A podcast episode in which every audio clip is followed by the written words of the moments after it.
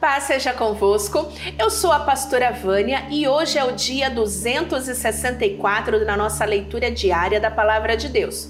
Hoje já tem livro novo de novo e nós vamos ler o livro completo de Abacuque, do capítulo 1 ao capítulo 3.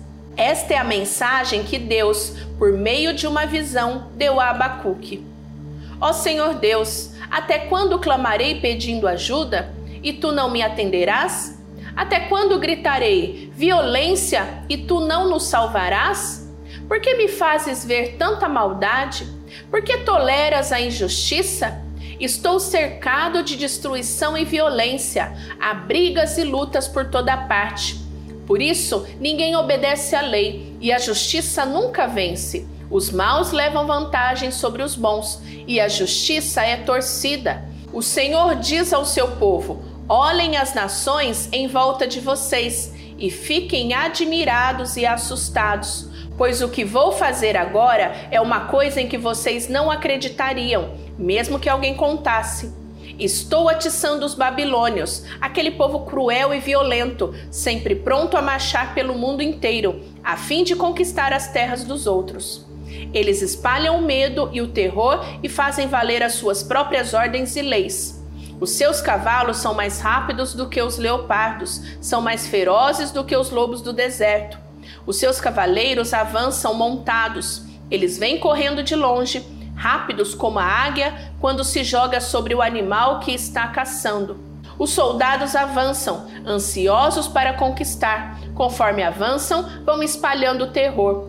Os seus prisioneiros são muitos, são mais numerosos do que os grãos de areia da praia. Os soldados babilônios zombam dos reis e caçoam dos governadores. Eles riem das fortalezas, levantam uma rampa de ataque e as conquistam. Depois vão em frente, como o vento que passa, eles não adoram outro Deus senão a sua própria força. Tu sempre exististe, ó Senhor. Ó meu santo Deus, tu és imortal, tu és o nosso protetor. Ó Senhor, Tu escolhestes os babilônios e lhe deste forças para nos castigar. Mas como podes tolerar esses traidores, essa gente má? Os teus olhos são puros demais para olhar o mal. Tu não suportas ver as pessoas cometendo maldade. Como é, então, que ficas calado quando esses malvados matam pessoas que são melhores do que eles? Porque trata os seres humanos como se fossem peixes, como se fossem animais que não têm chefe? Pois os babilônios pegam os outros povos como os pescadores pegam peixes. Com seus anzóis e redes pegam os povos e os arrastam para a terra. Aí se alegram e ficam contentes. Oferecem sacrifícios às redes e apresentam ofertas aos anzóis pois é por causa deles que os pescadores ficam ricos e têm muito o que comer. Será que os babilônios nunca deixarão de lutar? E sem dó nem piedade continuarão a matar os povos? Vou subir a minha torre de vigia e vou esperar com atenção o que Deus vai dizer e como vai responder a minha queixa. E o Senhor Deus disse: Escreva em tábuas a visão que você vai ter Escreva com clareza o que vou lhe mostrar, para que possa ser lido com facilidade. Ainda não chegou o tempo certo para que a visão se cumpra, porém ela se cumprirá sem falta. O tempo certo vai chegar logo, portanto espere, ainda que pareça demorar, pois a visão virá no momento exato. A mensagem é esta: os maus não terão segurança, mas as pessoas corretas viverão por serem fiéis a Deus. De fato, a riqueza engana e as pessoas orgulhosas nunca têm sossego. A sua ganância não tem fim, elas nunca estão satisfeitas. Como o mundo dos mortos sempre querem mais. Mas os povos conquistados desprezam os babilônios e zombam deles, dizendo: Ai de vocês que ficam ricos pegando coisas que não lhe pertencem. Até quando vão enriquecer, obrigando seus devedores a pagarem as dívidas? De repente, vocês, os babilônios, serão os devedores. Aí os seus credores os forçarão a pagar as dívidas e com juros. Eles vão atacá-los e vocês ficarão com medo. Eles levarão embora tudo o que é de vocês. Vocês roubaram as riquezas dos povos de muitos países e agora eles vão fazer o mesmo com vocês. Vocês vão pagar pelos crimes e pela violência que cometeram contra os povos do mundo e contra suas cidades. Ai de vocês, Babilônio cruel, que encheu a sua casa com o que roubou dos outros. Com isso, você quis se proteger de todo perigo e escapar dos seus inimigos, mas os seus planos trouxeram vergonha para sua família. E, ao destruir muitos povos, você pôs a sua própria vida em perigo. Até as pedras das paredes e as madeiras das vigas gritam contra você. Ai de você, pois construiu a sua cidade sobre um alicerce de crime e de injustiças. Todo o trabalho forçado dos povos que você conquistou não vai adiantar nada, e o que eles construíram vai ser destruído pelo fogo. Foi o Senhor Todo-Poderoso quem fez isso e a terra ficará cheia do conhecimento da glória do Senhor, assim como as águas enchem o mar.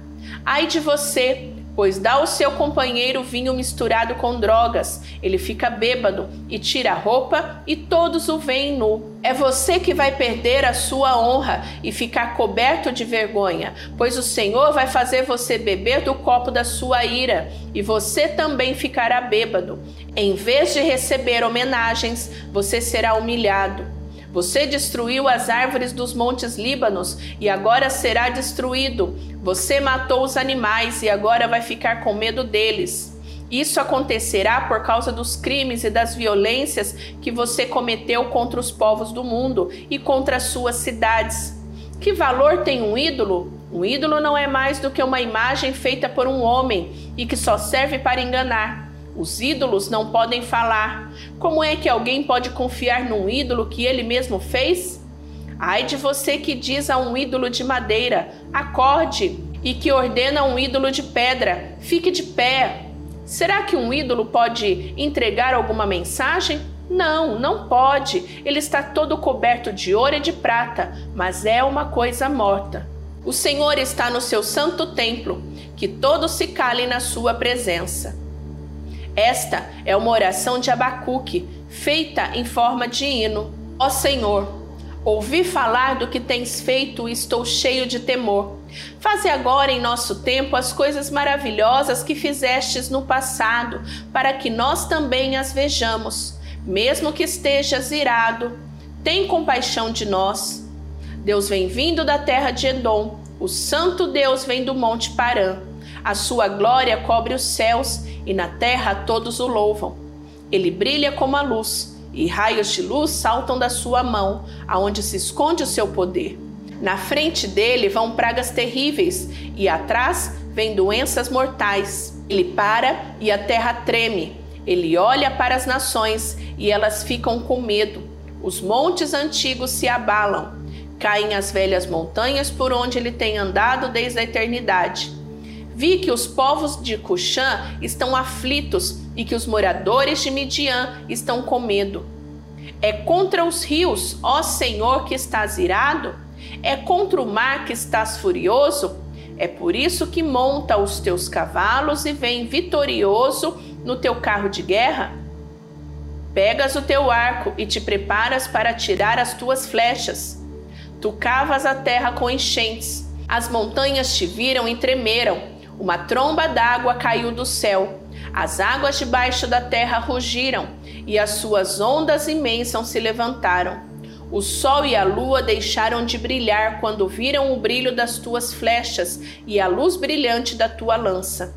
Na tua ira, marchastes pela terra inteira, na tua fúria, pisastes as nações. Saístes para salvar o teu povo, para salvar o rei que escolheste. Feristes o chefe dos maus e acabaste completamente com seu exército.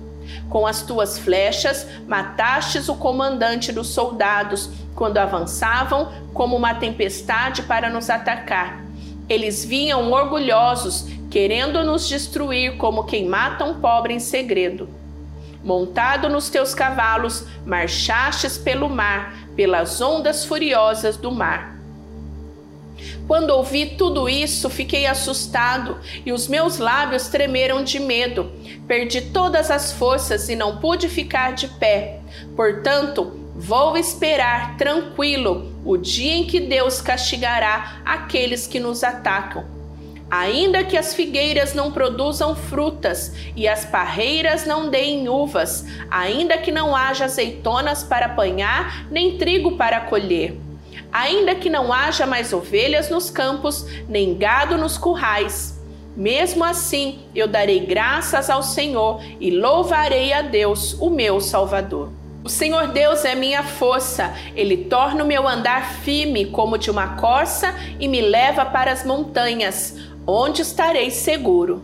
Fizemos a leitura completa hoje do livro de Abacuque. Por isso amanhã você tem que voltar, porque tem livro novo. E assim nós vamos concluir o nosso desafio de ler a Bíblia todo este ano. Te espero então. Só não esquece de apertar o botão do gostei e compartilhar este vídeo, tá bom? Que Deus te abençoe.